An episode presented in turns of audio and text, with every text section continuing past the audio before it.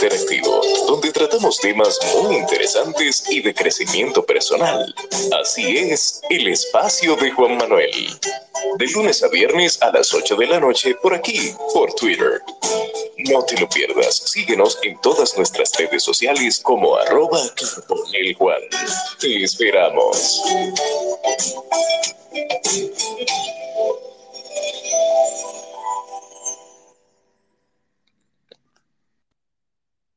Buenas noches para todos. Bienvenidos a un espacio más, a un capítulo más del espacio de Juan Manuel en Twitter Spaces.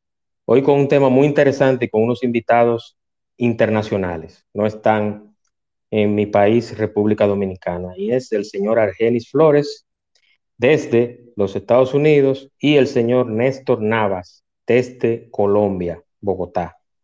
Muy honrado muy agradecido por la oportunidad que me dieron y la la humildad y la decencia de aceptar hablar de unos temas muy interesantes. Antes de iniciar, quiero primero, luego de agradecer a mis invitados, darle las gracias a los que hacen posible que este espacio se dé, a los patrocinadores.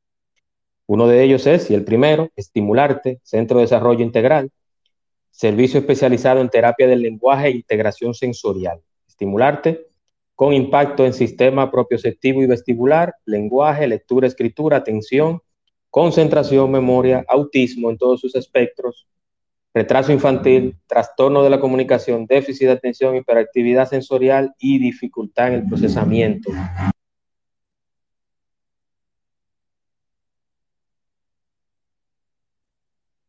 Estimularte en la Federico Geraldino número 85, en el ensanche Paraíso en Santo Domingo con los teléfonos, con el teléfono 809-710-7028. Estimularte con las atenciones de la licenciada Pamela Benítez, graduada en Madrid, con todo este tema del ILS o el principio de neuroplasticidad. Estimularte, patrocinador oficial del espacio de Juan Manuel en Twitter Spaces y también en Spotify. También Sid Carbo Construction Group SRL, patrocinador también oficial del espacio de Juan Manuel. Todo lo que tiene que ver con construcción en sentido general, inmobiliaria, plomería, electricidad, lectura de planos, desarrollo de proyectos, todo lo que usted necesita desde el plano hasta la entrega de cualquier proyecto a nivel nacional. Sid Carbo Construction Group, 829-926-7258. Y también Express Wash, aquí en Punta Cana, justo al lado de Autorepuesto Montilla, Express Wash, lavado 100% ecológico. Bueno, eh, sin más preámbulos, quiero agradecer a mis invitados y darle la bienvenida al señor Argenis Flores. Argenis, bienvenido a este espacio suyo, hermano. Buenas noches, Juan. Buenas noches a todos dentro del espacio. Gracias por la invitación, Juan. A ti, hermano, a ti. Cuando hablamos de inteligencia artificial, ese es eh, uno de los varios temas que vamos a tener esta noche. Todo el mundo se imagina que solamente inteligencia artificial es un robot que hace todo lo que conlleva o lo que haría una persona. Entonces, yo quiero y tengo aquí en mis notas varias preguntas que te quiero hacer. Lo primero es definir qué es la inteligencia artificial. Juan, esa pregunta mm, nos la hemos hecho y me la han hecho varias veces. Yo hoy voy a dar, la he dado ya en estos días porque en esta semana a, través del chat GTP se ha, eh, se ha popularizado dentro de los espacios el tema y voy ahora a decir mi opinión y es lo que digo. ¿Qué es inteligencia artificial? Primero, Juan, vamos a empezar a definir qué es inteligencia.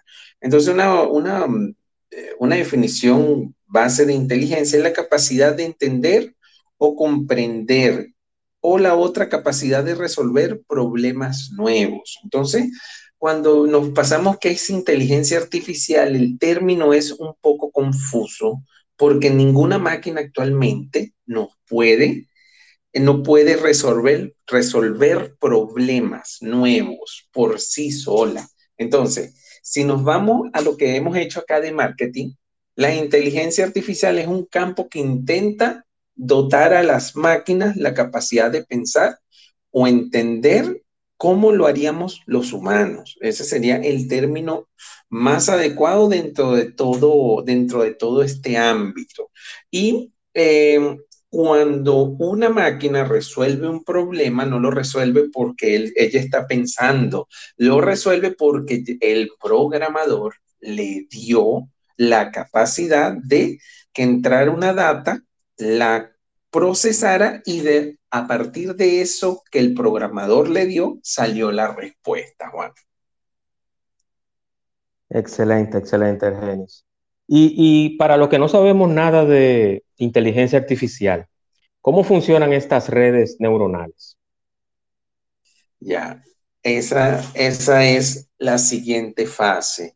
La inteligencia artificial empezaron a través de redes neuronales, que se el primer término de redes neuronales viene de los años 60, en, sí, 70, entre el 60, el 50 y el 60, si mal no lo recuerdo, y eh, una red neuronal eh, lo que hace es copiar un modelo de cómo nuestro cerebro es capaz de aprender. la capacidad de nuestro cerebro tenemos 10 elevado a la 10 cantidades de neuronas en todo nuestro cerebro, serían 10 con 10 ceros, un 10 con 10 ceros al final. Y a la vez ese número lo elevamos a la 4, que son la cantidad de conexiones que tenemos con todas las demás neuronas. Entonces una red neuronal lo que hace es imitar eso, y tú haces un, dentro de la computadora, haces una, una, una neurona y la tiene una entrada y una salida. Y depende cómo tú programes esa neurona, ella te va a dar una respuesta. Y a la vez puedes programar 5, 10, 15, 70 neuronas haciendo lo mismo o haciendo tareas diferentes y a la vez las puedes interconectar para dar una solución más compleja. Ahí a grandes rasgos, eh, sin ponernos tediosos, eso así funciona una red neuronal.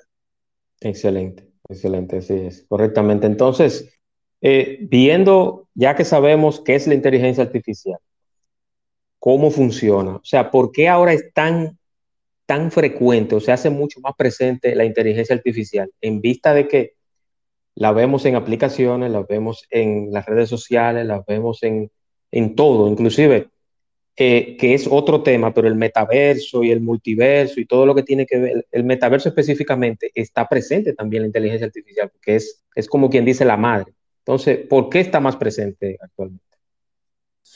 Pues, eh, a, medida que hemos avanzado, hoy casualmente estaba hablando con el profesor mío de inteligencia artificial y eh, a medida que hemos avanzado en la tecnología, que tenemos más capacidad de cómputo, más capacidad de memoria, más capacidad de desarrollo, la, la inteligencia artificial ha, ha llegado a todos nosotros desde los chips que usábamos eh, hace 40 años, no podemos compararlo a los chips que tenemos ahorita desde nuestras computadoras, nuestros celulares, con 100 mm, veces más capacidad de cómputo, y por eso se ha sacado esa ventaja a las herramientas que tenemos para hacer las tareas específicas y de, la, del potencial que algunas empresas han visto en esta, en esta serie de herramientas de inteligencia artificial para ir creciendo e ir entrenando eh, todas estas redes para que nos hagan la vida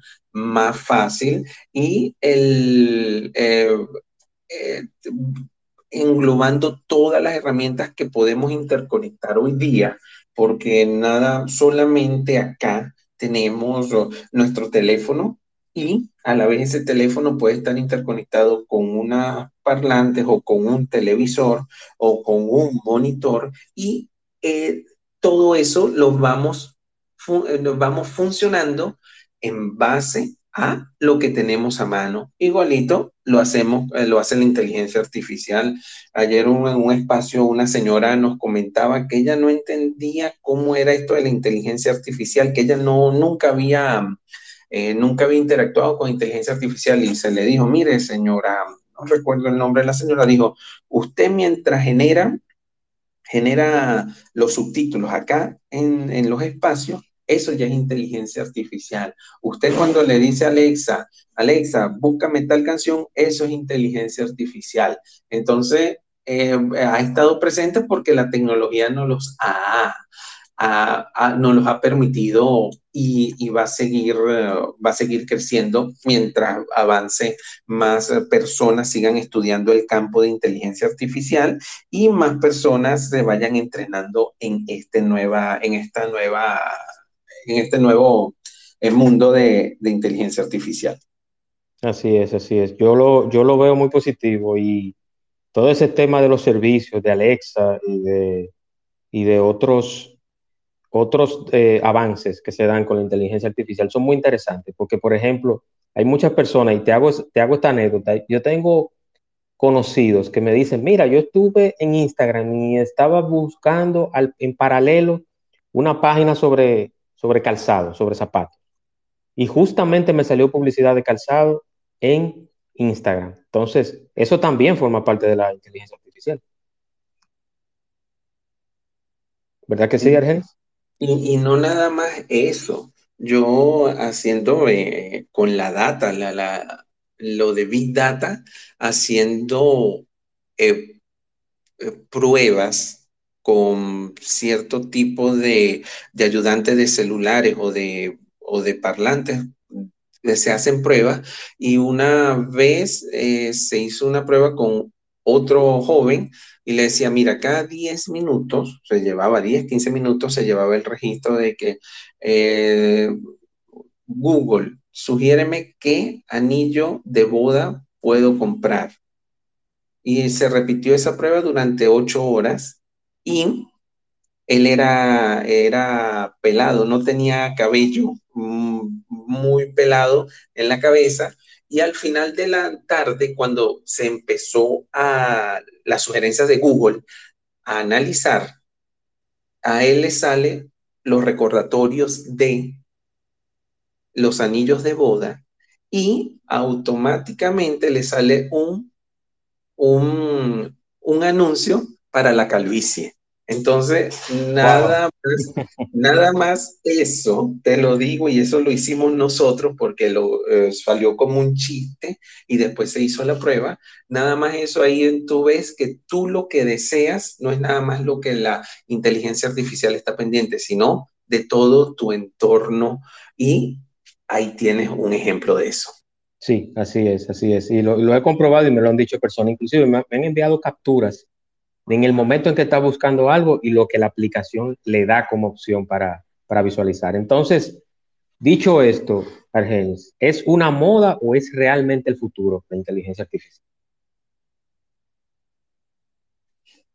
Eh, de las dos. Eh, ahorita de moda porque estamos con, con lo, es la novedad, es lo nuevo que estamos a, actualmente experimentando y ya tiene un montón de años, pero actualmente es donde está más relacionado con nosotros.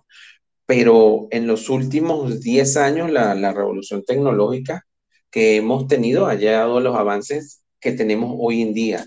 Y unos, dentro de unos 10 o 15 años, va a ser algo muy normal para nosotros porque eh, ya estamos nosotros viviendo la época de inicio, pero dentro de 10, 15 años, cuando un teléfono te haga 10 o 15 veces procesos más rápido que los teléfonos que tenemos ahorita, va, a ser ahora cotidiano. Y no todo, no todo lo que sale en las noticias es cierto acerca de la inteligencia artificial, ya hablando ahorita de las cosas presentes, porque a veces hemos dicho, hemos visto, la inteligencia artificial va a desplazar al humano, ya nos está quitando puestos de trabajo y cualquier cantidad de, cosas que son falsas solamente como para eh, darle un poquito de freno a, este avance que hemos, que hemos tenido. Y, y sí, mientras siga avanzando la tecnología, mientras tengamos equipos de cómputo más rápidos, esto va a seguir avanzando y, es el futuro porque ya lo tenemos en muchos dispositivos y hay dispositivos autónomos como los carros y los asistentes de voz que lo están, que lo están utilizando a esta época. Así es, así es. Y he visto unos videos impresionantes de vehículos, no solamente Tesla, me refiero en todo el sentido de la palabra, hay de, otras marcas que, que realmente es impresionante O sea, para empezar, con el piloto automático, pero entre otras cosas que hace, que es aún más exacto inclusive, Argenis, lo estuve viendo, bueno, hace como dos o tres días, que en algunos carros eléctricos o híbridos, la ubicación GPS es más exacta que en los teléfonos celulares o tabletas. O sea que eh, es bien interesante lo que está pasando con la inteligencia artificial. Entonces, todos pensamos en los coches autónomos, asistentes de voz. ¿Qué más tenemos a nuestro alcance o qué llegaremos a tener? Ah, como lo comentaste, ahorita están en los coches autónomos, asistentes de voz y los teléfonos en reconocimiento de voz, que es lo que vemos siempre, que es lo que estamos utilizando actualmente, que están integrados. Eh, sin darnos cuenta, y probablemente no nos demos cuenta, cuando utilizamos Spotify, el traductor de Google, eh, todos los días va creciendo, va almacenando, se va creciendo la base de datos del deep learning, que es donde se alimentan todas estas inteligencias artificiales. Y el futuro que hay directamente es la industria que es donde vamos a conseguir el cambio más importante, los procesos industriales que tienen tareas repetitivas, al momento de hoy hay tareas automatizadas y hay eh, situaciones automatizadas específicas que, hay, que robots ya los hacen, pero de manera automatizada. Ahora, con la revolución, esta cuarta revolución industrial, van a provocar también cambios dentro de esta estructura. Otros campos de, inteligencia artificial que es cercano es las cámaras de seguridad y control. Con el deep learning es posible analizar videos más precisos, eh, sí, con detectando, videos más precisos, perdón, detectando acciones o detectando personas sospechosas. Ya en China, eh, el, con, el, con la cuestión esta del COVID, desde el 2019, ellos están haciendo eh, que la tecnología lleve un control masivo de la población y así em, eh, asegurarse en, en, los momentos de COVID que cuando ellos tenían a una persona y la identificaban dentro de la base de datos que tenía COVID activo, al momento de ellos salir a la calle, lanzaban alerta la misma inteligencia artificial y la persona era, era aislada como medida de prevención para los demás ciudadanos. Ese sería el otro, el otro, lo, más cercano que tengamos y también para ediciones de imágenes y video, que lo estamos viviendo, que usted agarra, se necesitan solamente para eh, 54 imágenes de la persona en buena definición para generar una simulación 3D de esa persona. El año pasado, cuando las campañas electorales, Barack Obama salió insultando a Donald Trump y no se sabía si el video era, eh, si el video era cierto o falso cuando tú lo veías porque era totalmente igual al original, a la persona, y eso se utilizó y lo, se comenta que cuando haya un video se busque la fuente para ver si eso es verdad o es mentira, porque ese es ahora otro de los problemas de la inteligencia artificial en la parte de imágenes y video. Entonces, eso es lo que estamos viviendo ahorita. Y de aquí en adelante podemos tener cualquier cantidad más de aplicaciones, Manuel. Así es.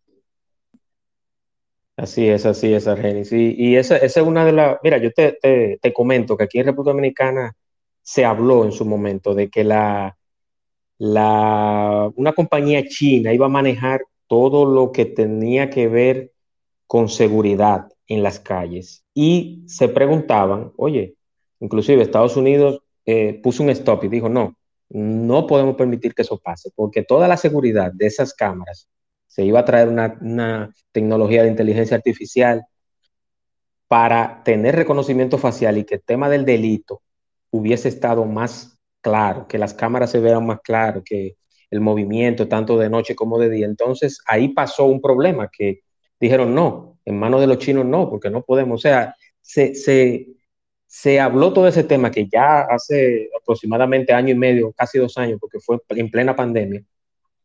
Y ahí está lo importante de, de la inteligencia artificial, que si se le da buen uso es muy, muy, muy inteligente y muy buena, pero si también para el mal puede ser muy perjudicial para un país. Entonces, estoy totalmente de acuerdo contigo. Manny tiene una pregunta o comentario. Argenis, vamos a darle la oportunidad. Adelante, Manny. Buenas noches. Eh, solo quería añadir algo, eh, un comentario. Eh, leí un libro hace unos cuantos meses atrás de un autor americano, se llama Mark Manson. Él tiene unos cuantos libros buenísimos. el libro se llama, perdonen la palabra, porque es una mala palabra en inglés, pero es el título del libro. Se llama Everything is Fucked, se llama. este libro habla de de la, de la inteligencia artificial, él, él, traza, él pone un tema de eso que dice que eventualmente las computadoras van a dominar al hombre. Eso él empieza por qué. Él se va atrás con un juego de ajedrez que quizás Argenis tiene conocimiento. Eh, el jugador de ajedrez que más jugaba, el mejor, eh, primeramente pusieron una computadora a jugar con él. Eventualmente la computadora aprendió movimiento. O sea, la computadora le ganó. Ellos hicieron otra computadora un poco más inteligente que la que ganó, pero no pensaban que esta computadora iba a generar ella misma e iba a aprender tanto movimiento, tantos movimientos de ajedrez en un tiempo muy corto porque la computadora la hicieron y creo que como en un mes pusieron dos computadoras a jugar ajedrez, señores.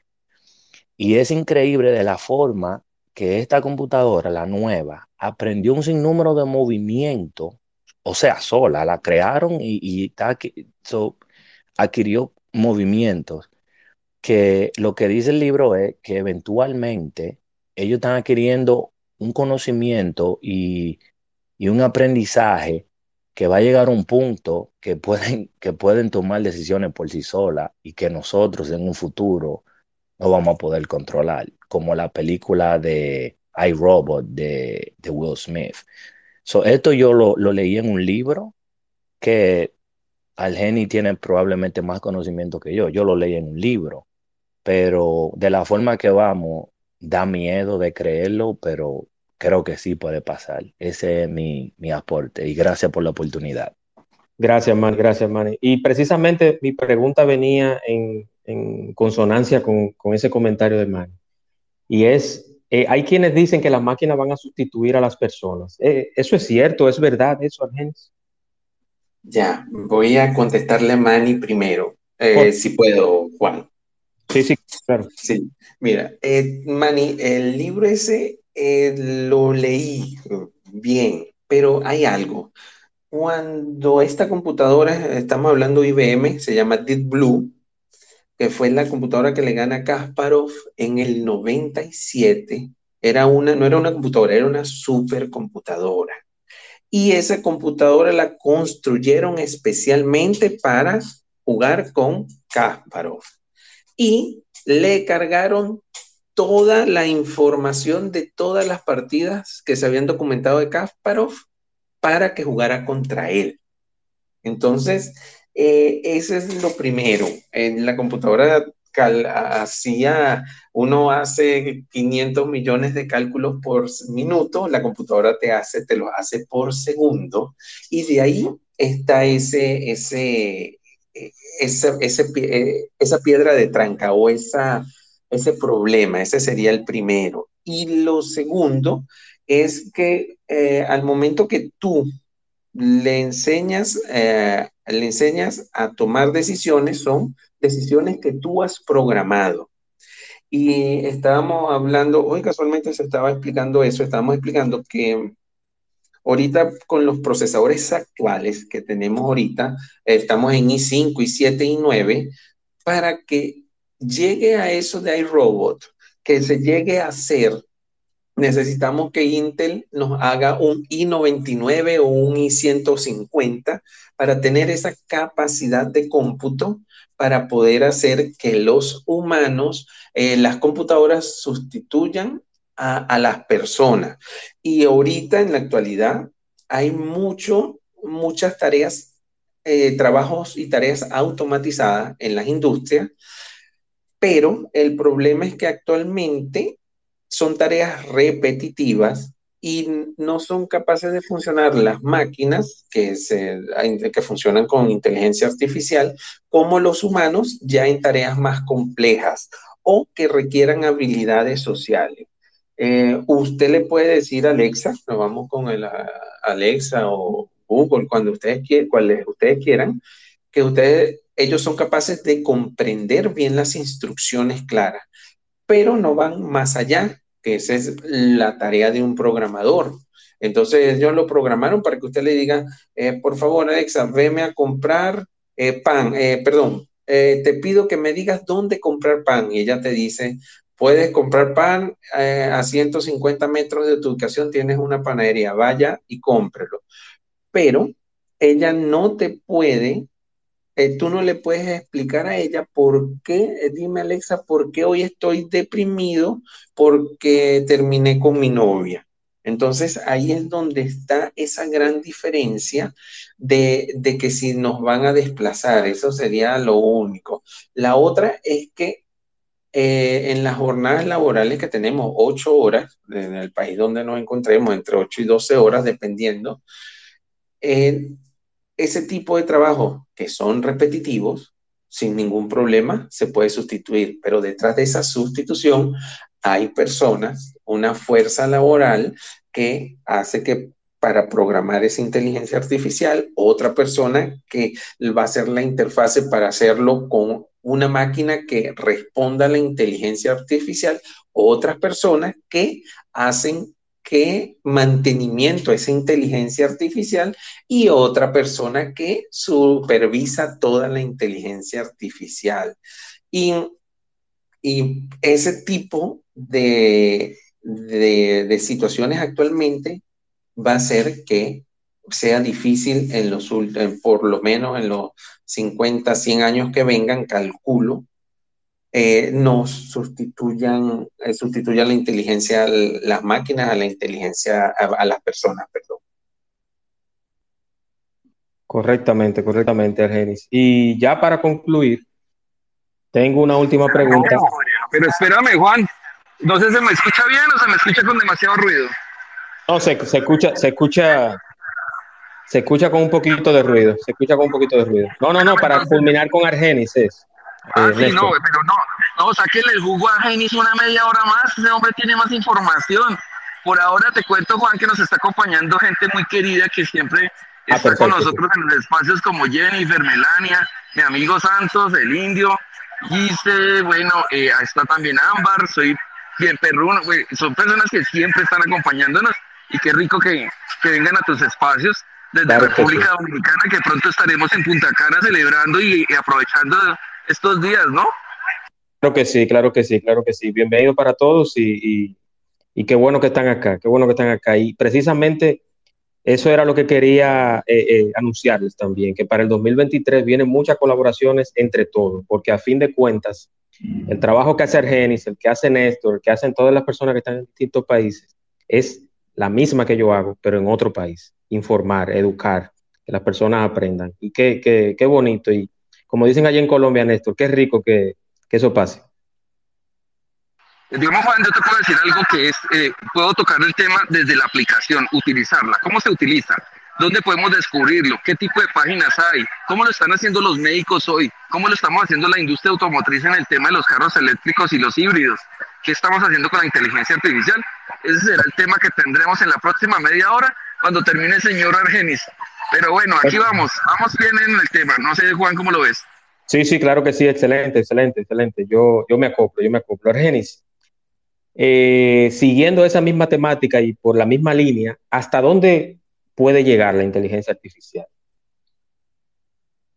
La inteligencia puede llegar, la inteligencia artificial puede llegar hasta ahora con, con los escritores de ficción basados en inteligencia artificial es impensable, pero estamos muy lejos de crear sistemas totalmente inteligentes. ¿ya? Eh, el cerebro humano es extraordinario y ni a corto ni a mediano plazo, por eso digo 50, 100, 200 años, no lo sé. Parece que eso no van, eh, las computadoras o las máquinas no van a poder igualar la capacidad que tenemos los seres humanos. Eh, con el avance de las redes neuronales se ha conseguido que las máquinas puedan hacer cierta cantidad de tareas y las hacen bien como los humanos, pero estas tareas siempre son repetitivas. Entonces, por eso les dije empezando que eh, la inteligencia es la capacidad de resolver nuevos problemas. Eh, ya cuando tú le dices a una máquina, eh, tú programas, si te sale este problema, vas a hacer con esta serie de pasos. Si no, te vas con este otro serie de pasos. Entonces, de ahí es donde podemos nosotros hacer eh, que estos avances en los últimos años van a seguir y seguirán constantemente, pero en el futuro, mientras más eh, estudiemos la inteligencia artificial, sabremos cómo van a ser ella, cómo va a ser los caminos que van a tomar. Cuando comenzó esto la inteligencia artificial, se iba por una vertiente o un camino. Después era el primero era cómo desarrollamos algo que piense como los humanos. La segunda fue ahora cómo hacemos que la inteligencia artificial se adapte como los humanos. Y así hemos tenido varios y de aquí a, 50, 100, 200 años vamos a tener, las máquinas van a tener eh, tareas más complejas y van a hacer soluciones más complejas, pero tenemos que seguir, eh, seguir desarrollando la capacidad de cómputo de cada uno. Entonces, eh, no lo sé. Actualmente tenemos, con lo que estamos, estamos fascinados. el ejemplo, el chat GTP, que cualquiera puede entrar y le hace una pregunta, ¿qué es?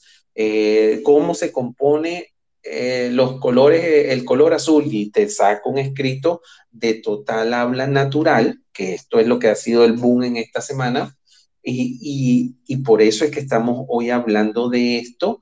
No sabemos para dónde vamos porque mucha gente estudiando el tema, pero sí sabemos que esto ya, es algo que va a ser cotidiano dentro de pocos años. Así es, así es. Y como ya se está desarrollando la inteligencia artificial y estamos prácticamente en ella, inmersos, ¿Cuáles, ¿Cuáles son realmente esas carreras vinculadas a la inteligencia artificial? Porque si, si la tenemos, se está desarrollando y se está aprendiendo y se va a aplicar en otros métodos de vida y de cuestiones de salud, de ingeniería, todo.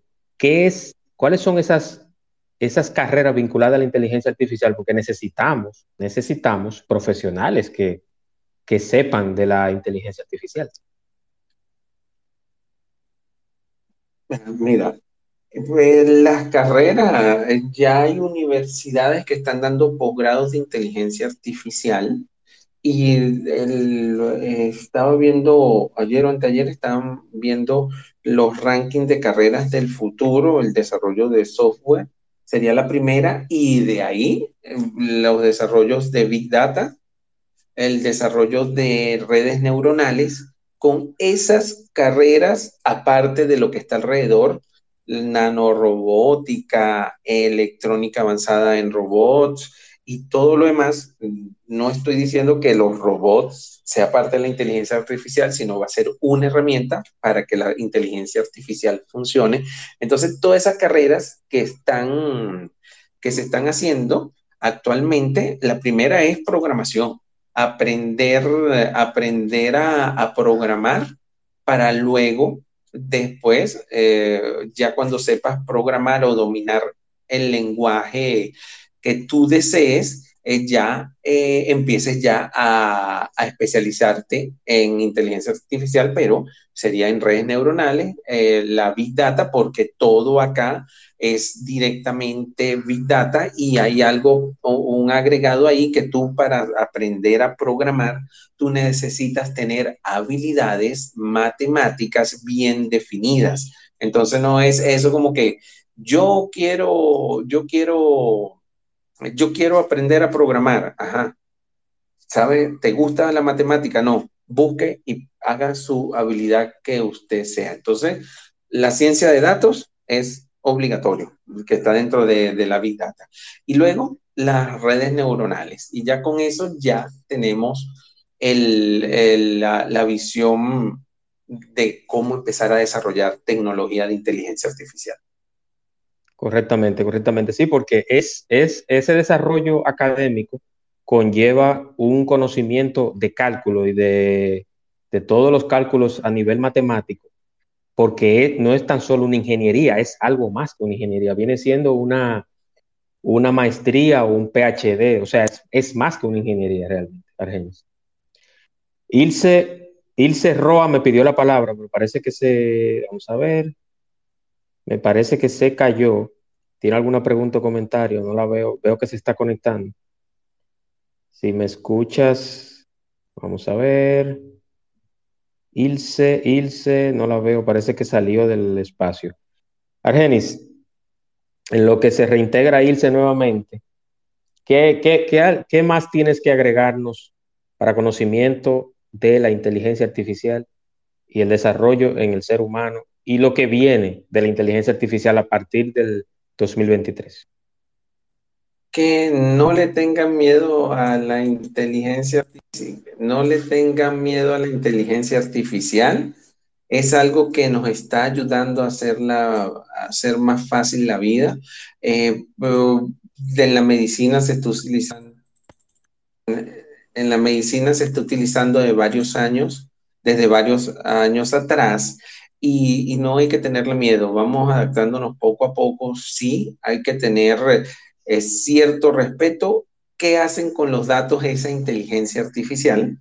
Y es donde ya en Europa, el, en enero, febrero, julio, o julio, sí, julio de este año aprobaron la primera legislatura para el control de la inteligencia artificial porque pues, todo el mundo está haciendo lo que quiere y nadie, hay, nadie había, ningún gobierno lo había hecho. En la, unidad, en la comunidad europea, ya hay una legislatura sobre la inteligencia artificial.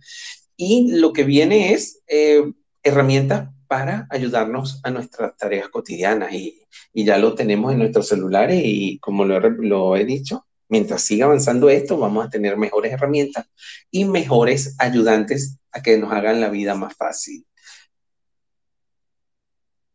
Así es, así es. Ilse está de nuevo conectada. Adelante, Ilse, te envié el micrófono para que estés como speaker. No sé si me escuchas. Vamos a ver. Mientras, eh, Juan, mientras sube Ilse, yo quiero aportar algo en relación al tema. Adelante. De Qué, va a pasar con el, con el asunto. Eso se ha vuelto un tema político estratégico. Estados Unidos, en, en el tema de los microchips, sabemos que fue uno de los problemas más grandes que se ha presentado para la industria automotriz de quedarnos con escasez. Entonces ellos se despiertan y dicen, vengan, queremos que lo que está pasando en Hong Kong, lo que está pasando en algunos países de la India, en relación a la, la utilización de los microchips para que sean el cerebro de la inteligencia artificial, pues se vuelve una estrategia puntual de manejo político. Aquí es donde empieza a jugar cómo le estamos dando el uso adecuado a las herramientas, porque el miedo que le produce a muchas personas está fundado en eso, en que no sepamos utilizar la inteligencia artificial para algo bueno, sino al contrario, para que terminemos de destruirnos entre nosotros mismos porque no sabemos aprovechar lo que, los recursos que se nos están brindando.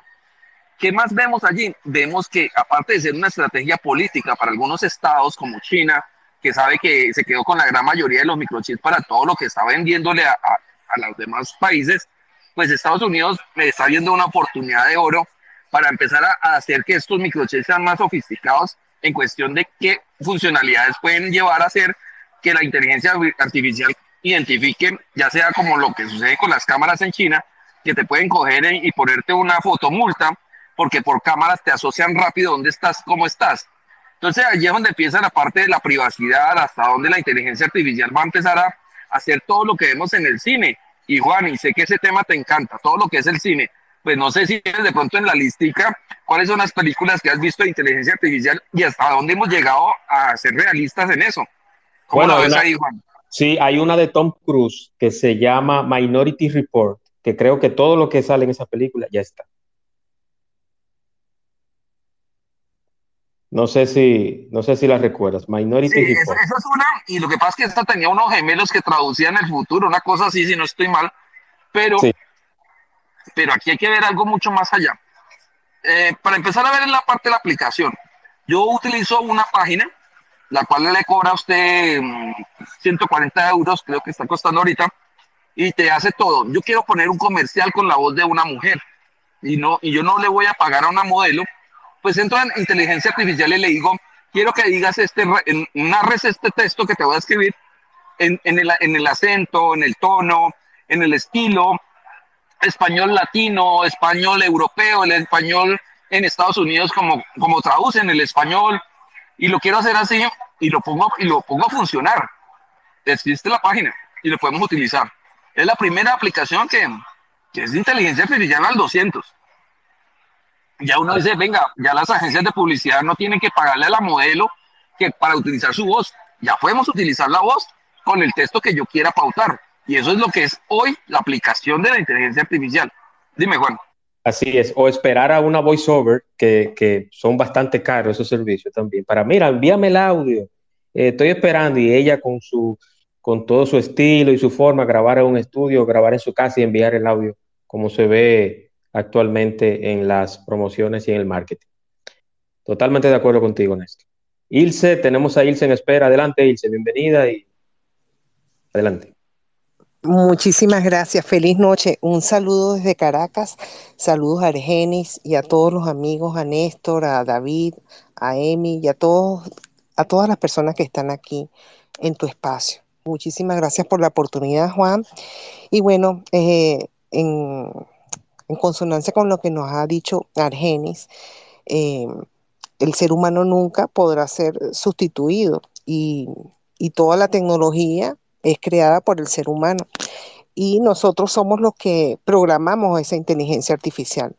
Sin embargo, viene la parte más importante que es el uso ético de esa tecnología. Para los que somos creadores de contenidos digitales, eh, con todo lo que estamos viendo, como bien dijo Argenis, todas estas aplicaciones de inteligencia artificial, desde las que se utilizan para escribir textos, para crear dibujos, para crear videos, em, tiene que existir ese componente ético. Hay empresas, organizaciones, eh, conozco algunas en, Europa, que se dedican justamente a esa parte ética, a la parte filosófica del análisis de la importancia de la humanización y el respeto al ser humano en el uso de esa tecnología. Fíjate que hay algunas de estas aplicaciones que utilizan la inteligencia artificial para generar dibujos y mm, están programadas, por ejemplo, para crear dibujos solamente con em, personas blancas. Em, algunos, mm, digamos, hay un sesgo en, el uso de esas, en la programación de esas inteligencias. Por supuesto que hay todo un camino por delante, pero sí se ya se han hecho esas objeciones en el uso eh, sesgado, tal vez discriminatorio, de varias de esas tecnologías cuando se, eh, se les indica, se les dan todas esas mm, indicaciones o instrucciones para que la tecnología cree ese dibujo o esa imagen que nosotros estamos solicitando. Así que nosotros como seres humanos debemos hacer un uso ético de esa tecnología y por supuesto que tiene que ver ya todo una serie de reglamentación sobre ese uso de esa tecnología para la creación de contenidos, los derechos de autor, eh, etcétera, etcétera. Inclusive este, en el caso de los autores de doblaje, también se están simulando sus voces y es todo una industria que se está viendo afectada en sus derechos. en esos creadores, en esos actores de doblaje, ya han habido quejas por el mal uso de esa tecnología, ¿no? Que se irrespetan los derechos de los creadores. Entonces, ¿hasta dónde nosotros podemos em, emplear esa tecnología? Digamos, tal vez ahora suena sencillo para las personas que tal vez no son muy creativas y copian y pegan lo que genera ese texto. Sin embargo, hay que alimentarlo, hay que adaptarlo a cada, a cada nicho, a cada segmento del mercado y no es tan sencillo. Así que hay todo un camino y hay, un, hay todo un camino por recorrer, por reglamentar y, y bueno, aprovechar lo bueno que nos ofrece la tecnología, pero tomando en cuenta lo importante que es respetar al ser humano y respetar a cada creador y, bueno, seguir adelante, que, que, es lo más importante. No podemos negar que el mundo sigue adelante y por,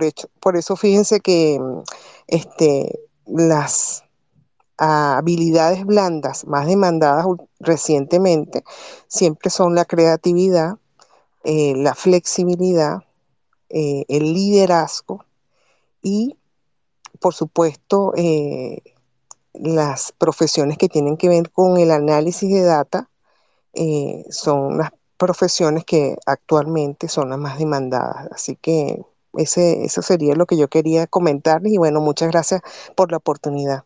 Un gran abrazo y felices fiestas para todos.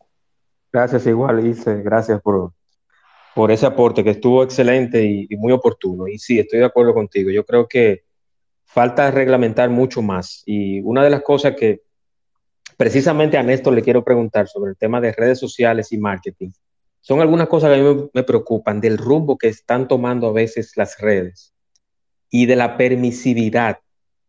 Pero eso más adelante yo lo voy a tocar con esto. Pero muy oportuno y muy de acuerdo contigo y, gracias igual para ti, Ilse, y felices fiestas en estos días. Argenis, adelante. Ya, para ir cerrando, eh, ayer te compartí el dato y se los comparto a todos ustedes que necesitamos solamente 45 minutos de registro vocal de nosotros para generar una, un pseudo código que imite nuestra voz.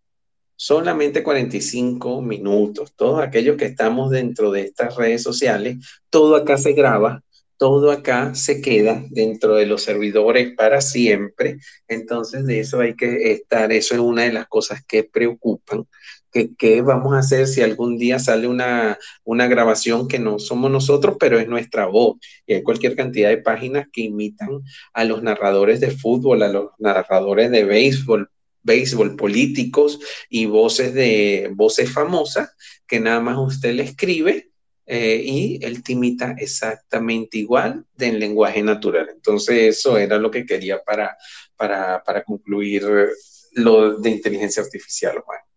Así es, así es. Argenis, agradecerte. Yo sé que tú no te vas, te quedas ahí, pero ahora pasamos con el tema de redes sociales y marketing con nuestro amigo Néstor. Agradecer nuevamente la oportunidad y todo el conocimiento y las cosas que dijiste. no se puede ir ni de riesgos. ¿Cómo me va a dejar solo, amigo? Yo estoy aquí al, pie del cañón. ¿Cómo así? no, no, no, para nada, para nada, para nada. Eh, muy agradecido de verdad y Argenis, te deseo feliz Navidad y que en 2023 hagamos muchas cosas juntos, que yo entiendo que sí, que vienen muchas cosas positivas para todos.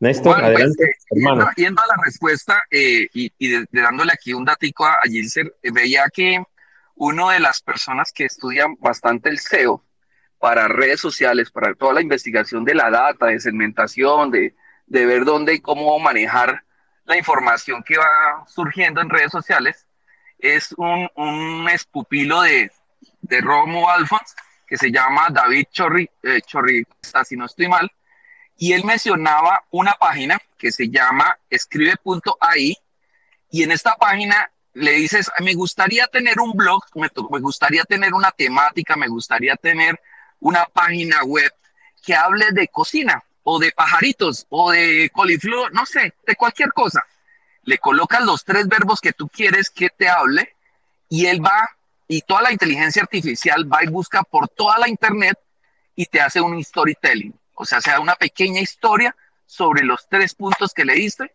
para que lo pongas en un blog.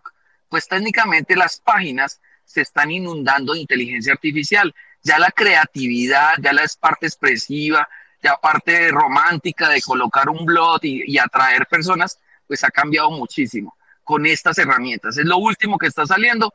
Son, eh, son, son herramientas pagas, son de 20 dólares, pero te hacen todo, te hacen desde la página hasta el contexto y el texto de la misma página. Entonces, para allá va en este momento los blogs, porque sabemos que páginas se hacen muchísimas, pero no habían llegado al nivel de que ellas mismas crearan las historias y las conectaran. Y allí empezaron a jugar, así mismo lo hacen con las imágenes y las fotos. Entonces, las redes sociales están evolucionando. ¿Qué hay detrás? ¿Hasta dónde nos están timando? ¿Hasta dónde estas no son 100% personas? Y es a donde viene la ética y la moral que entra en el cuestionar de, ¿será que lo están haciendo con el profesionalismo, con el cuidado de, por el otro? Eh, o la parte espiritual, cómo se la están afectando por, un, por una opinión o una forma de escribir, porque lo encontró así el algoritmo y fino y se lo subió a un blog. Bueno, queda mucho por hacer. Así es, así es. El David tiene la mano levantada. Vamos a ver. Adelante, David. Hola, gracias. Gracias. Buenas tardes, noches desde la Ciudad de México. Eh, no. Bienvenido, hermano. Gracias, igualmente. No, nada más, este, redondear un poquito eh, y complementar, me voy a atrever a, complementar la aportación de Ilse. Hay algunas organizaciones, algunas empresas, eh, gran parte de ellas transnacionales, que ya vienen acuñando y trabajando en un concepto que le denomina el concepto FATE. F-A e, que no son más que la conjugación de cuatro palabras. Eh, la primera de ellas es fairness, eh, justicia, que finalmente lo que busca es precisamente que todas estas aplicaciones de, de, inteligencia artificial tengan un desarrollo, eh, llamémosle, que estén fundamentadas en, en, temas de justicia, en temas de igualdad, en temas de no discriminación. En efecto, yo hace un par de semanas había leído lo que comentaba Ilse, que hay algunas aplicaciones que están tendiendo a ser eh, hasta cierto punto discriminatorias. Y en ese sentido, eh, insisto, este, concepto tiene más tiempo. Entonces ya algunas organizaciones vienen trabajando en eso. La, segunda letra que es la A es la accountability, que no es otra cosa más que la responsabilidad. Eh, obviamente que todos los desarrolladores que, participen en el tema de generación de, aplicaciones ya a, la vida real de inteligencia artificial, pues tienen que sustentarse en un tema de responsabilidad, ¿no? Y, no dejar de lado las implicaciones que pueden traer eh, estas aplicaciones. la tercera letra es la transparencia eh, y no es otra cosa, es precisamente es, eh, deben de ser explícitas en, el, en dar a conocer cuál es su funcionalidad y cuál es su propósito. Muchos de nosotros somos ya hoy día, este, llamémosle, captados por diferentes aplicaciones de inteligencia artificial, gran, gran parte de ellas, eh, las que vienen ya eh, implícitas, por ejemplo, en los dispositivos eh, celulares, aquellas que nos organizan las fotografías, llamémosle por reconocimiento facial, o ciertas aplicaciones que, insisto, ya vienen ahí, y muchas veces ni siquiera sabemos que vienen implícitas, ¿no? o, de repente empezamos a ver que ya hay un cierto nivel de estructura que, que, nos da más información de una manera más organizada y estructurada que la que nosotros teníamos conocimiento. Entonces, en ese sentido, las, eh, insisto, los desarrollos pues tienen que cumplir con esta parte de transparencia y dar a conocer realmente en qué están eh, almacenando datos y para qué fin y para qué propósito. Y el último, que sin duda fue de lo que fundamentó su participación, es la parte ética, ¿no? Todas aquellas organizaciones, insisto, desarrolladores que estén implícitos en este mercado, deben de tener un alto eh, valor y, un alto aporte ético hacia el desarrollo de las mismas, ¿no? Eh, insisto, ya hay compañías que están metidas en este, en, acuñando este concepto. Algunas de ellas los pueden buscar por ahí, pues hay Microsoft, Cisco, que, que, son desarrolladores de, en el caso de Microsoft, pues más la parte de software. Cisco, pues sabemos que es más infraestructura, eh, hardware. Y algunas otras, yo lo he visto ya por ahí, este, si le empiezan a, a buscar, ¿no? Es lo que quería redondear, quería aportar. Muchas gracias por la palabra, este, por la oportunidad. Buenas noches. Gracias a ti, David, y un placer. Adelante, Néstor. ¿Tiene algo, ¿Tienes algo, perdón, que agregar? Pues que, datos súper interesantes, que como que, uy, qué buen dato. aprende uno en estas salas. ¿Me escuchan? Sí, sí, sí, definitivamente. Te escucho fuerte y claro, ¿no? Sí, uno aprende y, y de eso es la magia de esto de Space, que uno aprende entre todos. Vamos llegando con una data, con un, con algunas dudas que también se generan, porque aquí viene una duda que me, generó en una sala que hicimos hace unos días con Claudio y desde Uruguay y hablábamos, ¿es lo mismo inteligencia artificial y automatización? ¿Son lo mismo o, son lo, o, es cada cosa es diferente a la hora de, de evaluarlo en las aplicaciones? Argenis, ¿tú cómo ves esa pregunta?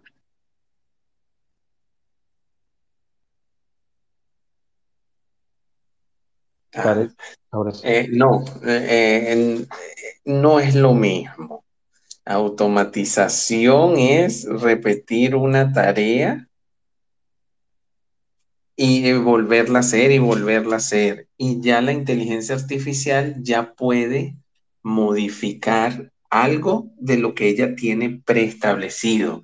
Va, va a ir aprendiendo, o va a ir aprendiendo, no, es capaz de analizar el entorno y ver si hay alguna modificación y él ajusta el parámetro. Pero no, no es lo mismo, porque una automatización es una línea de, vehículos. Eh, y, y, en la inteligencia artificial, ya dentro de un piloto automático de un carro de Tesla, vamos a poner el caso, él tiene todo preestablecido, pero si un camión le cambiaron la altura, él es capaz de reconocer que eso es un camión y ya eh, eh, hace otro índice de ese camión. Entonces ahí tienes las dos diferencias, Néstor. Y, la pregunta va por qué te la hago, Argenis, porque tú estás cerca de lo que es Fórmula 1. ¿Y cómo han utilizado la inteligencia artificial en Fórmula 1, Argenis? ¿Tienes algo ahí a la mano? Mira, eh, la inteligencia artificial, ellos la vienen utilizando desde, desde los años 90 y 2000 con los simuladores de, los carros, en los túneles de viento. Y actualmente eh, los sensores, un carro de Fórmula 1 tiene, creo que genera en cada carrera 8, 8 terabytes, 8 petabytes, perdón, de información que la analizan todas esas computadoras. E, y este año, en la, competencia de Fórmula 1, la, gente de IndyCar va a ser un, eh, casualmente, el, entre el 6, eh, no, el 5 y el 8, el CES en Las Vegas van a presentar la competencia de carros autónomos de IndyCar. Entonces, mira por dónde vamos ya, Néstor. David, ¿tiene algún comentario? por, eso, por eso la pregunta, porque ¿sabe qué sucede?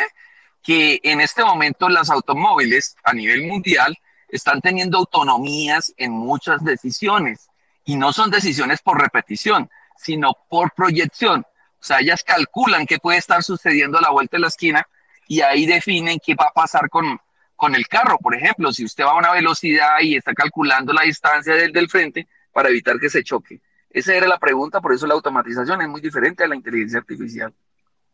En ese, en ese mismo tenor, en ese mismo tenor el, el, tema del piloto automático con Tesla y lo que ha fallado, eso ha sido también que lo están corrigiendo. Yo entiendo que eso, eso es parte de también, Néstor. Sí, eh, Juan, para comentarte, ya el David tiene la mano levantada, ya se va, ya se le cansó. Para terminar de completar eso, hoy en parte de, la inteligencia artificial que es capaz de comprender y entender, hoy, hoy pusimos un ejemplo en la tarde, estábamos hablando de inteligencia artificial y se colocó un ejemplo, yo, yo puse una pregunta.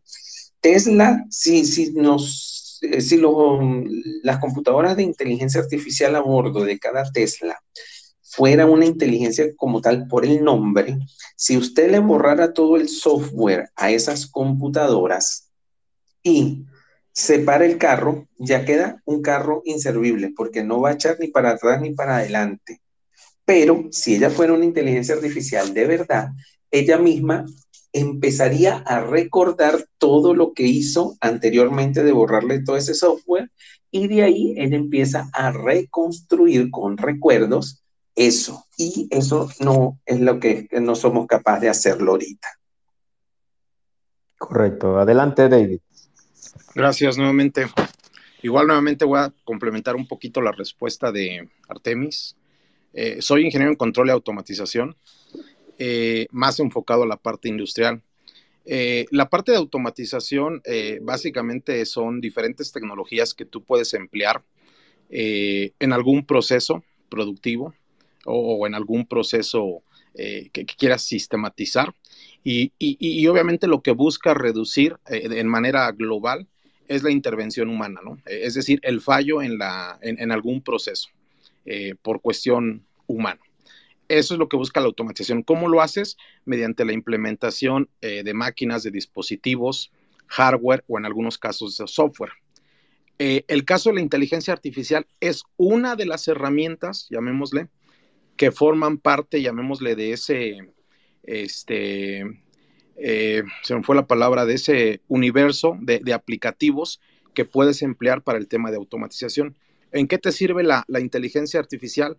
Básicamente, si tú ya tienes algunos dispositivos que te permitan hacer automático un proceso, es decir, que sea repetitivo y que con, esto busques reducir el, error humano al máximo, eh, si, tus procesos tienen algún tipo de variabilidad que se pueda presentar en algunos momentos, la inteligencia artificial puede fungir de manera importante para hacerte, llamémosle, esta plataforma de automatización adaptable. ¿Qué quiere decir?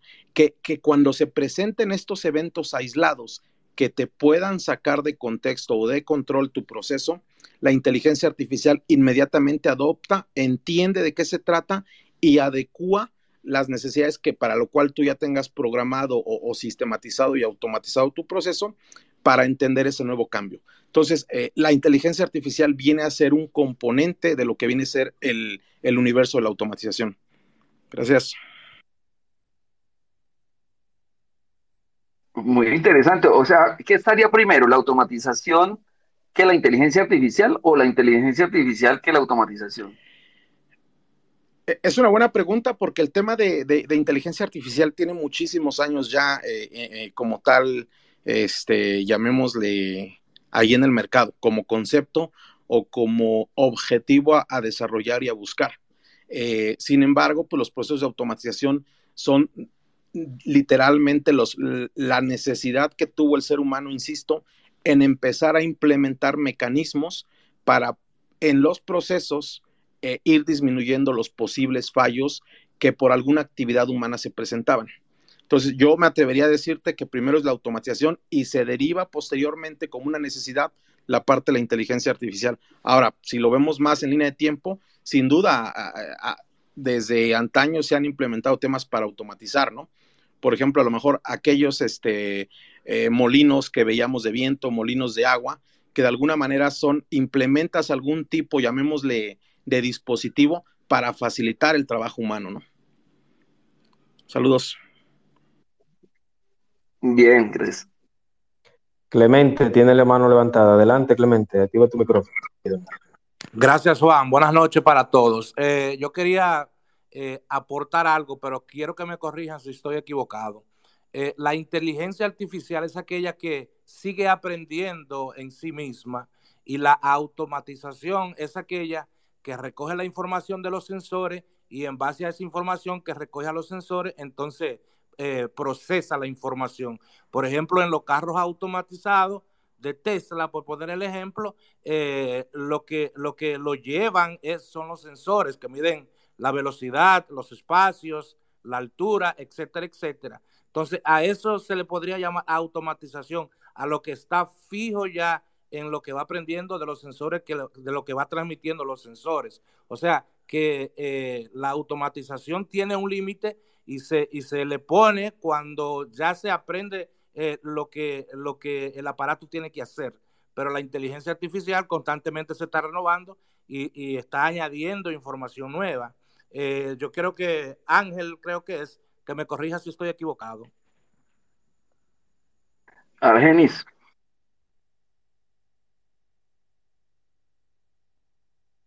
Aquí estoy, aquí estoy. sí, digamos que, muy parecido a, la idea que, que contabas, Argenis, de lo que podría llegar a ser la inteligencia artificial en Tesla, donde ella misma se renovara automáticamente, que no, no tuviera como requisito mínimo de tener información previa, sino que ella misma se autoalimentara y terminara tomando decisiones muy parecido a lo que les pasó aquí con Google, donde identificaron que dos, dos elementos que eran inteligencia artificial terminaron comunicándose y empezaron a encontrar que entre ellos mismos podían corregir errores. ¿O cómo lo ves, Argenis? Sí, mira, la, automatiza, el objetivo de la automatización es crear herramientas que hagan que los usuarios puedan, eh, puedan, las herramientas pueden hacerlo mejor que los usuarios. Una tarea determinada. Ahí es donde eh, tenemos que la automatización, usted tiene un, un robot de estos automáticos en una línea de embalaje, él va a disminuir, como lo dijo el David, lo dijo, él va a embalar con el menor error posible, porque como son máquinas, las máquinas fallan y hay errores, pero es con el menor error posible. Entonces es una tarea determinada. Ya con la inteligencia artificial es ya varias tareas son y, y son procesos que van autoaprendiendo a través del deep learning, a través del pensamiento profundo. ¿Contestado Clemente tu pregunta? Sí, sí, es, más o menos, en realidad eh, lo que hizo fue una aportación, no directamente una pregunta, solo quería la confirmación de que eso era lo que, lo que eh, yo estaba planteando. Porque, por ejemplo, la automatización tiene el límite que desde que hace la tarea que se le ha eh, programado para hacer, pues ya ahí llega el límite de lo que, de lo que esa automatización puede hacer, a, lo contrario de la inteligencia artificial, que como dije, se va renovando y sigue recogiendo eh, datos de todos los lugares para seguir avanzando eh, y hacerse cada vez más, más inteligente. Por eso se llama eh, inteligencia artificial. gracias, John. Excelente, perfecto. Adelante, Néstor. No, pues aquí, aquí me salta otra duda. Me encanta que siempre empecemos a usar un término y ya la parte que es inteligencia, en realmente, ¿por qué le ponemos a muchas cosas que son inteligentes?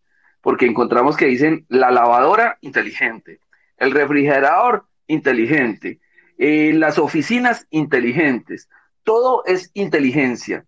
¿A qué le están llamando inteligencia? ¿A una práctica repetitiva o a un análisis de una información y eso ser inteligente?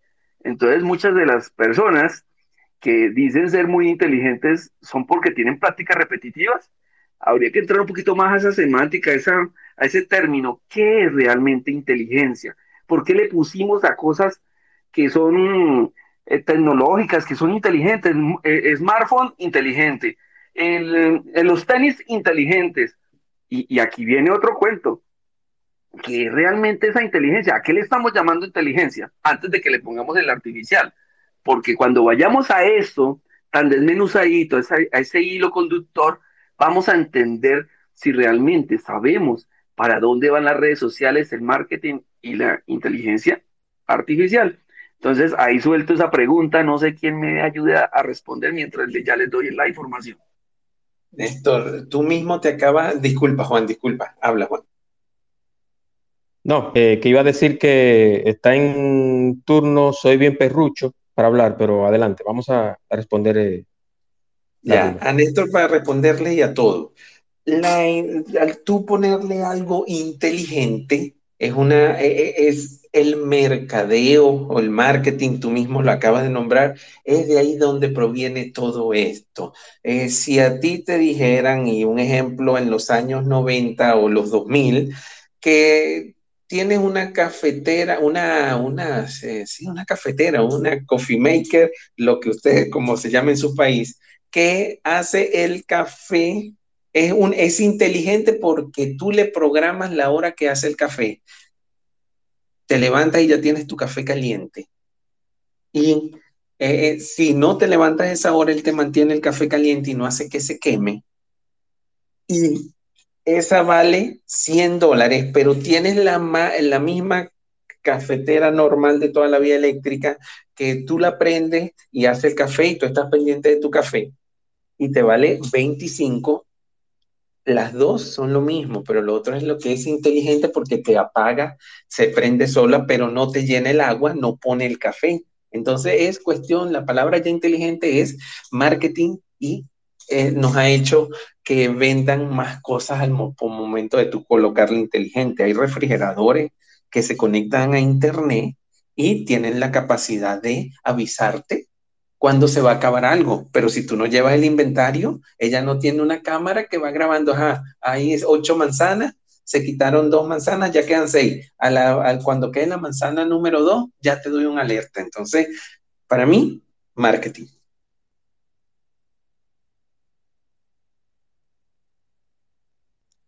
Adelante, Néstor. Pues no, quiero escuchar a, Soy Bien Perruno, que nos cuenta. Soy Bien Perrucho, adelante. Gracias, gracias. Buenas tardes, buenas tardes a todos. Saludos. No, solamente quiero agregar al punto, este, en, en la parte de inteligencia artificial, por lo menos cuando a mí me tocó estudiar una parte de eso, existe eh, la parte, una, una de esas vertientes es eh, como humanos, pero hay, otros que son simplemente desde la parte racional o lógica. ¿Qué quiere decir? Que simplemente interpretan, interpretan acciones que pudiéramos llamarles o ponerles ese mote, esa etiqueta de inteligentes. Entonces creo que de ahí es donde viene mucho la confusión y donde a veces eh, chocan esos términos, porque según, según la, la, parte de, lo que tiene que ver con desarrollo y aplicación en cuanto a la parte de inteligencia es, no importa si esta es pensada, es desarrollado o inferida, sino simplemente que llegue a la solución o que llegue al objetivo que se le ha planteado. En este caso, si nosotros eh, deseamos que este artículo eh, nos dé la hora o nos dé una alarma, un que haga, eh, mantenga la temperatura, al final esto se puede lograr a través de un cierto algoritmo, algún tipo de programación sea a través de circuitos o sea a través de software, pero se consigue el objetivo. Eh, yo creo que es donde viene esa, esa, toda esa confusión, pero al final eh, la búsqueda y, y, el, y el objetivo pues es el mismo. Por supuesto que ya que estamos hablando ahora de la inteligencia artificial que no necesita eh, una guía y que además de eso, bueno, sí necesita una guía, pero además de esa guía tiene eh, un autoaprendizaje. ¿Qué quiere decir? Que a través de esos errores, a través de esas pruebas y a través de toda esa experiencia que va ganando en el proceso, se va mejorando, se va automejorando, va, va corrigiendo sus algoritmos, va reescribiendo de alguna manera. ¿Y con qué sentido? Porque tiene precisamente dentro de su misma programación eh, ciertas restricciones, ciertos eh, mecanismos que la obligan, que le permiten de alguna forma irse.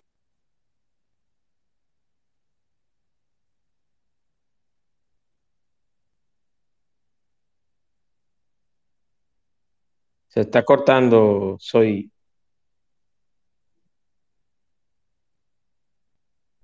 Ya, ya terminé, no sé si me escucharon. La última parte no se escuchó, pero de acuerdo, de acuerdo. Se estaba cortando un poquito la señal. David, adelante David. Gracias. Eh, igual que, que Ariemis, este, para mí el tema de inteligencia es un tema de mercadotecnia. No obstante, eh, eh, es, la manera en la que buscan diferenciarte o, darte a conocer las diferencias que existen entre un producto, llamémosle que se le conocía antes como productos analógicos, a hoy día los productos digitales, que tienen la capacidad de brindarte un beneficio mayor a ti como usuario. Es decir, ponías el ejemplo, este Néstor, de la parte de la lavadora. Eh, eh, Argemis contestó con el tema de la cafetera. En el caso de la lavadora, pues una lavadora al principio, decía ahorita soy bien perrucho, el fin, el, el fin de una lavadora pues es ayudarnos como tal a depositar nuestra ropa sucia y que de alguna manera este, e, evitarnos el trabajo, ¿no? Fuerte, llamémosle de, lavar.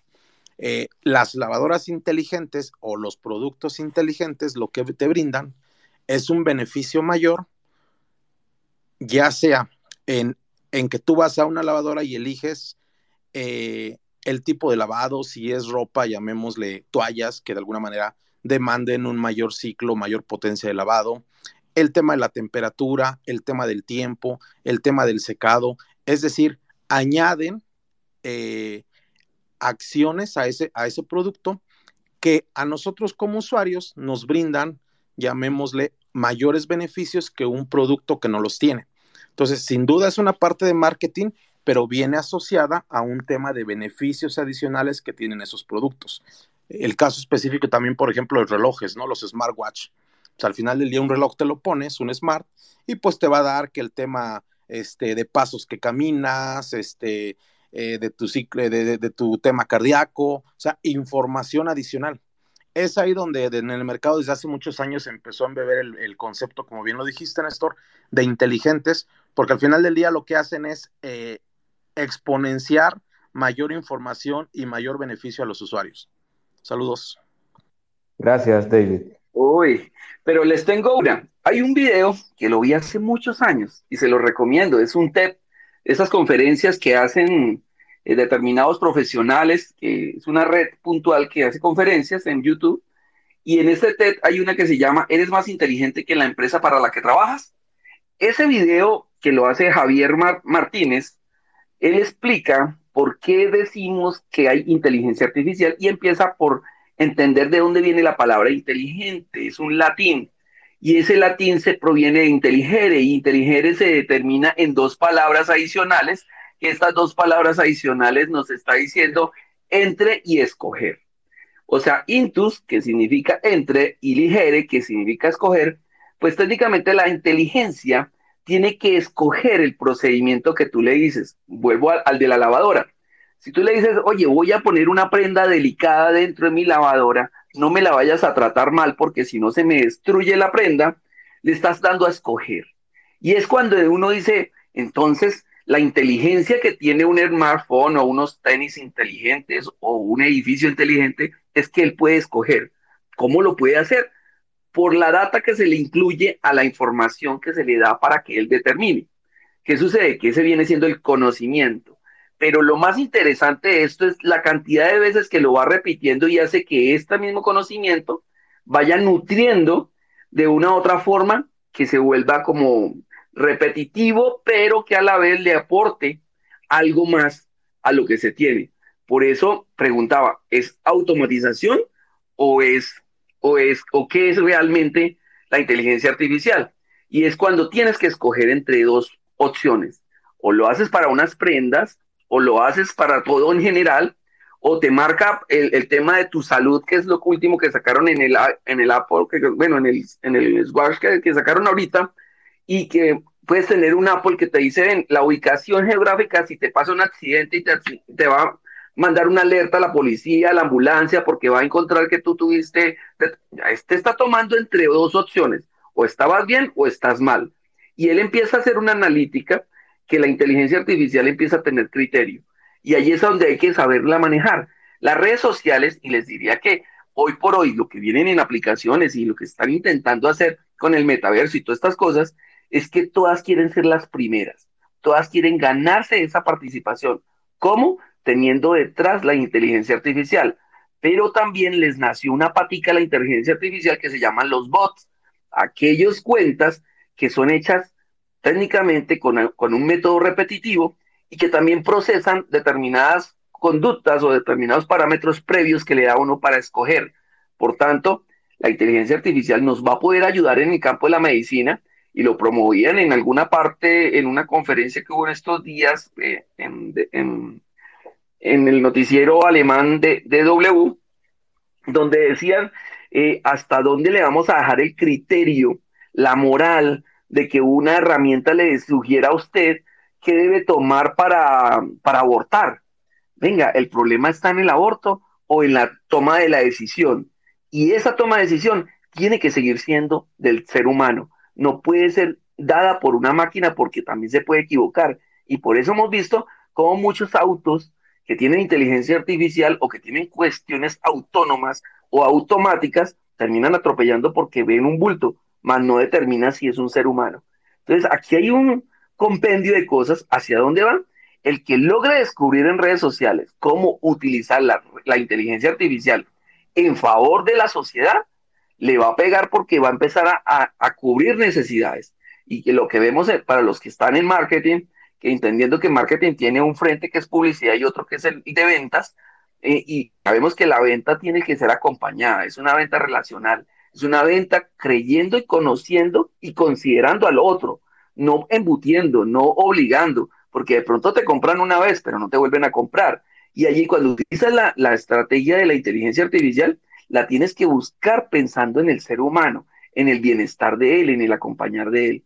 Eso es lo que tengo como para redondear, ir cerrando mi intervención sobre la pregunta que me has hecho de inteligencia y redes sociales y marketing, Juan. Excelente, excelente. Muchísimas gracias, Néstor y Argenis. Casi, casi estoy culminando con el tiempo de este espacio, porque lo hago con un tiempo determinado para, para que no llegue el cansancio. Pero me ha encantado todo. Pero yo tengo una duda, Néstor, y, y, es otra pregunta que tengo. ¿Qué nos espera en cuanto a redes sociales con la inteligencia artificial o, o enlazado? O sea, ¿cómo vendrán las redes sociales? ¿Es este el space donde estamos, esta plataforma, lo que devendrá en un futuro? ¿Vendrán más plataformas de conversaciones, de interlocución como esta, o todavía se mejorarán más esta y las demás? ¿Qué, qué, viene? ¿Cómo, ¿Cómo tú visualizas el futuro inmediato con la inteligencia artificial? Una, perdón, hablando con el micrófono cerrado. Es una pregunta muy interesante y si tuviera la respuesta, téngalo por seguro que ya tendría mi propia red social. Ya estaría haciendo billete y te, y te tendría de socio.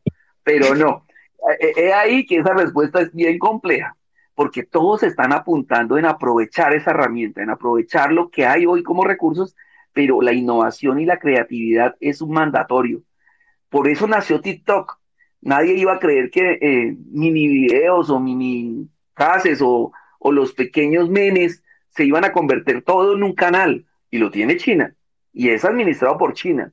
¿Y qué hace? que él va interpretando el algoritmo, qué es lo que más miras, cuál es lo que, lo que más miras. Solo falta que los, que los móviles empiezan a leer tu pupila y empieza a determinar a dónde estás viendo y qué es lo que te más te gusta, cuáles son los colores que más te atraen. Y a la luz de eso empieza a satisfacer tus necesidades muy puntuales, así como lo hace el algoritmo cuando repetimos o solicitamos algo en Google y digo zapatos y se me aparecen todos los zapatos por todo lado, por el correo, por un lado, por el otro, pues ese es ese, diría que la caja de Pandora, pues, eh, el santo grial de las redes sociales, el que descubra lo que viene, que monte una red, porque ya se va a hacer de dinero, pero por ahora todo es expectativa, algunas cosas son especulaciones, pero esto va transformándose a una velocidad que uno no termina de conocerla. Y no sé, Argenis, ¿cómo lo ves tú desde, la, desde el campo de la tecnología que estás y de lo que te encanta que es la Fórmula 1? ¿Cómo lo ves tú? ¿Qué ves de, del futuro de esto, como nos lo pregunta Juan? del, futuro, e, igualmente, eh, todas las herramientas que están funcionando hasta el momento, como dijo Ilse, eh, se están utilizando en base a lo que estamos haciendo. Y mientras sigamos avanzando en el desarrollo de esas herramientas van a seguir saliendo nuevas y mejores, y mejores eh, herramientas. En, el chat GTP, tú, actualmente, el ejemplito del chat que ha llevado todas estas, estas semanas de locura de inteligencia artificial, tú le puedes ya colocar una cierta cantidad de palabras de SEO y tú les puedes decir, de ordéname según tu experiencia SEO estas palabras y él saca una aproximación de toda la data que tiene almacenada. Entonces, es algo impresionante que viene empezar a utilizar mejor esta herramienta. El código de OpenAI es, es abierto y uno puede tener acceso a él. Y esa empresa viene funcionando en 2016, si mal no lo recuerdo.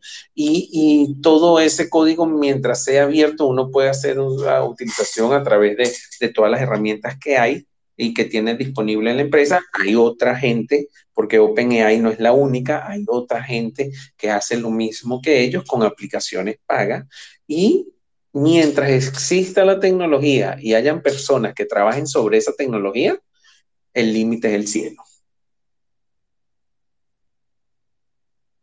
Así es, así es. Yo, yo pienso lo mismo. Y, hice esa pregunta por la curiosidad y lo que pasó hace unos días atrás, eh, Néstor y Argenio. Ustedes son conscientes que, que cayó Space, cayó. No teníamos acceso, luego volvió, no me funcionaba. O sea, todo eso, ¿qué, qué, qué tan vulnerables podemos ser en una plataforma donde damos información, donde generamos un contenido, pero que a su vez puede ser mejorada o quizás eliminada cuando se desee?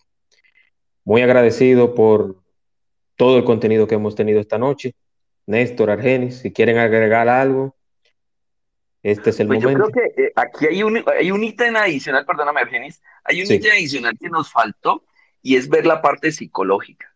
Y es en ese campo, hoy es un punto relevante y muy casual. Estamos viendo cómo se vuelve dependientes, un tema de, del narcisismo, cómo salen personas y hacen space desde el punto de vista narcisista. Venga, venga la parte psicológica, la salud mental, cómo está siendo transformada y llegan personas a estas redes y terminan haciendo unos daños que uno ni se imagina. Entonces, el no saber utilizar este tipo de aplicaciones, el no saber manejar eh, el tiempo, el espacio, la realidad, qué es virtualidad y qué es la vida real. Cuando no la sabes diferenciar, pues estas redes va a ser para ti no nada inteligente, va a ser un problema. Y allí es donde nos toca trabajar mucho, en la salud mental de muchas personas que no saben utilizar estas aplicaciones, esta inteligencia artificial, porque la usan ya sea convenientemente para lastimar, para terminar haciendo que nuestras sociedades terminen en unos conflictos que no se esperaba, porque utilizar también la fake news o esta parte política con doble sentido, pues esto es un tema que se vuelve salud mental en todos los países, en todas las culturas. Y ahí es a donde empieza uno a decir, hay que ir dándole manejo, no olvidar que esto es una herramienta, no es la vida, es una herramienta que nos ayuda en la vida. Sí, claro, nos puede hacer más fácil las cosas, sí, claro, las podemos automatizar, genial, pero no dejes de vivir y compartir el amor por tus hijos, por tu familia, por vivir la vida así sea sentir el aroma del café fresco, no sé, sentir al otro, tenerlo al lado y saber que estás complementándote. Y las redes sociales no pueden destruir tu vida. Entonces pensaría que no se lo dejemos a la, a la inteligencia artificial. Bueno, Juan. Así es, así es, muy, muy, muy oportuno, principalmente en estas fechas, en estas fiestas, que precisamente quiero recordarles, antes que se vayan todos, y que termine el espacio. Este es el penúltimo espacio del año. Ya la semana que viene, el martes, tengo el último, porque como dijo Néstor, necesitamos compartir, necesitamos celebrar.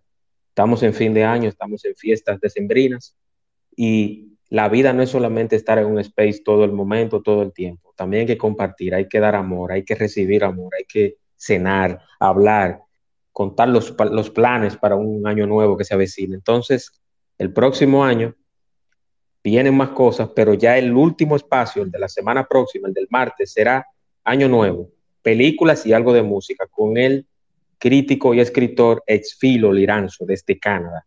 Martes, 8 de la noche, en el espacio de Juan Manuel. Argenis, Néstor, Ilse, David, Soy Bien Perrucho, todos los que están acá, Ilse también, muy agradecido por la, por la participación. Este tema está interesantísimo. Va a estar grabado cuando tenga el audio los voy a compartir. Estará en Spotify. Estoy en Spotify como el espacio de Juan Manuel. Podcast. Están todos los capítulos, todos los episodios desde el 1 hasta el 73. 73 episodios en Spotify como el espacio de Juan Manuel Podcast. Buenas noches, bienvenido. Le dejo con el audio de despedida y descansen. Un abrazo.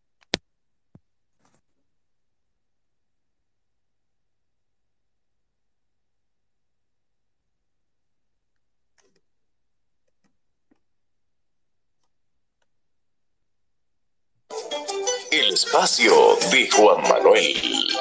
Temas interesantes y de crecimiento personal. Por el día de hoy ha sido todo. Pero mañana te esperamos aquí en el espacio de Juan Manuel. Gracias por acompañarnos y hasta la próxima.